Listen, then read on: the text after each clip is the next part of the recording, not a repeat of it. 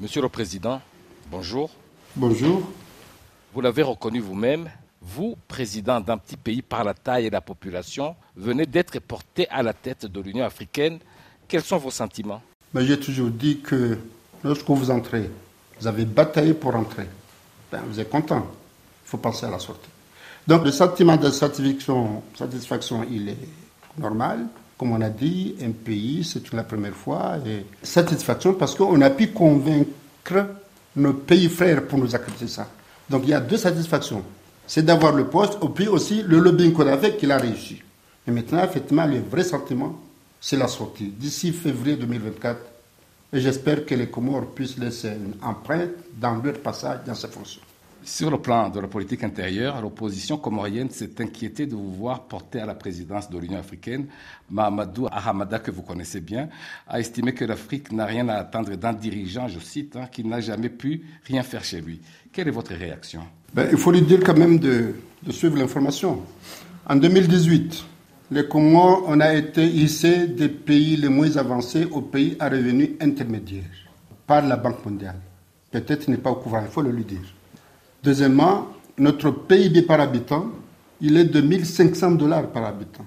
Sans prétention aucune, dans la région, il n'y a pas beaucoup de pays qui ont ça. Troisièmement, il y a eu Covid, il y a Ukraine, il n'y a jamais eu de pénurie en Moroni. On n'a jamais eu une grève sociale sur le terrain qui réclame qu'on n'a pas ça, qu'on n'a pas ça, qu'on n'a pas ça. Des gens qui ont attenté à l'État, qui été condamnés, je les ai graciés. Bon, on ne va pas être prétentieux. Ils peuvent dire ce qu'ils veulent, mais aujourd'hui, il faut condamner 54 pays de l'Afrique qui ont décidé de donner les responsabilités à un pays comme ça. Je croyais au moins qu'ils allaient être fiers. Franchement, moi, je ne comprends rien de cette affaire. Alors, Monsieur le Président, vous prenez la tête de l'Union africaine au moment où le continent fait face à des crises multiples hein, au niveau sécuritaire, économique ou encore alimentaire. Parmi celles qui acquièrent une solution urgente, il y a celle de l'Est de la RDC et de la crise entre le Rwanda et la RDC.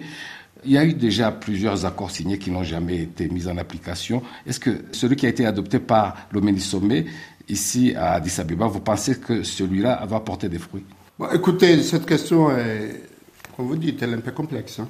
Euh, mais on a le Conseil de paix et sécurité qui travaille dans ce domaine-là et qui fait des propositions à la Commission et au, bureau de la présidence, mon bureau personnel. Donc on va voir les comptes rendus et puis on va appuyer cette crise-là, on a intérêt à trouver une solution.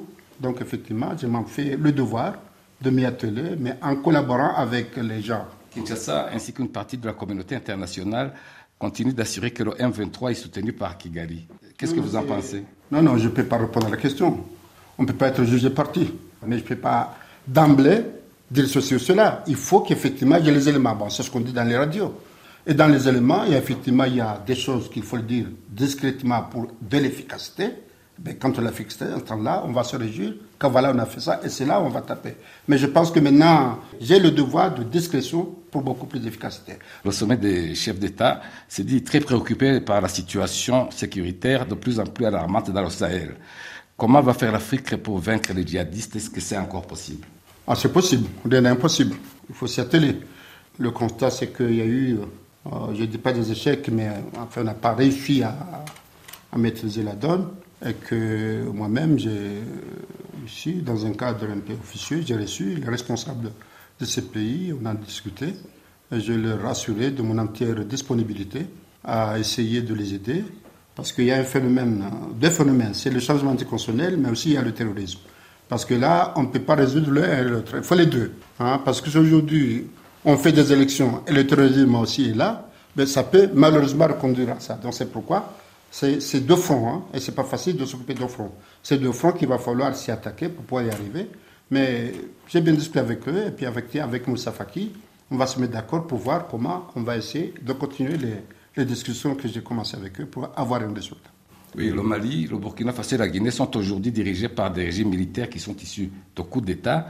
Est-ce que c'est-à-dire que les régimes militaires pourraient peut-être réussir là où les régimes démocratiques ont échoué. C'est une provocation. Je ne réponds pas à la provocation. Vous savez, les militaires et les civils, c'est des humains. Ils ont des devoirs et des devoirs.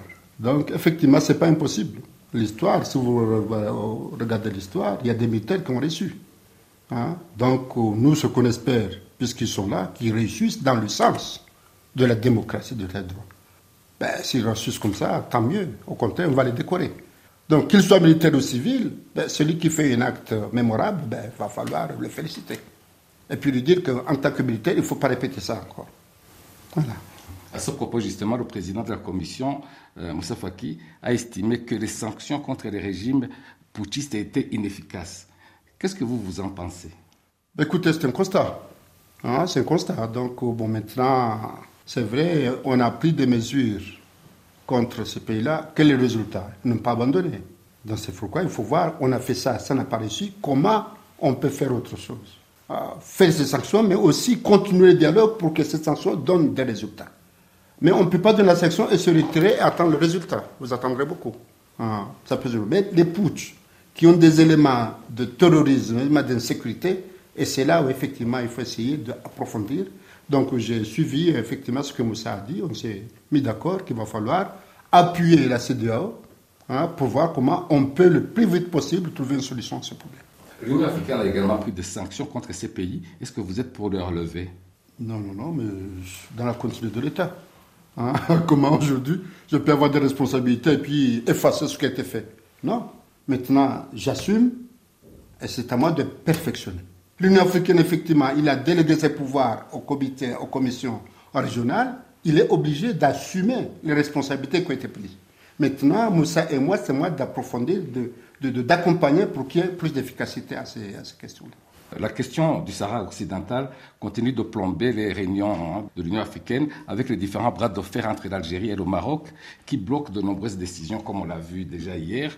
Alors, quelles sont les, solutions que vous préconisez? Est-ce qu'il y a moyen d'en sortir? Il faut qu'on en sorte. Ce sont deux pays africains, deux pays voisins, et c'est de grandes potentialités pour l'Afrique, hein, les deux pays, que ce soit le Maroc ou l'Algérie. Donc, on n'a aucun intérêt que ce conflit perdure. Effectivement, ce n'est pas facile. Parce qu'il faut convaincre, quelle que soit la solution qu'on propose, mais il faut qu'on convainque les deux pays, y compris le concerné, le Sahara. Ben, si on, arrive à trouver ce modisme, on peut y arriver.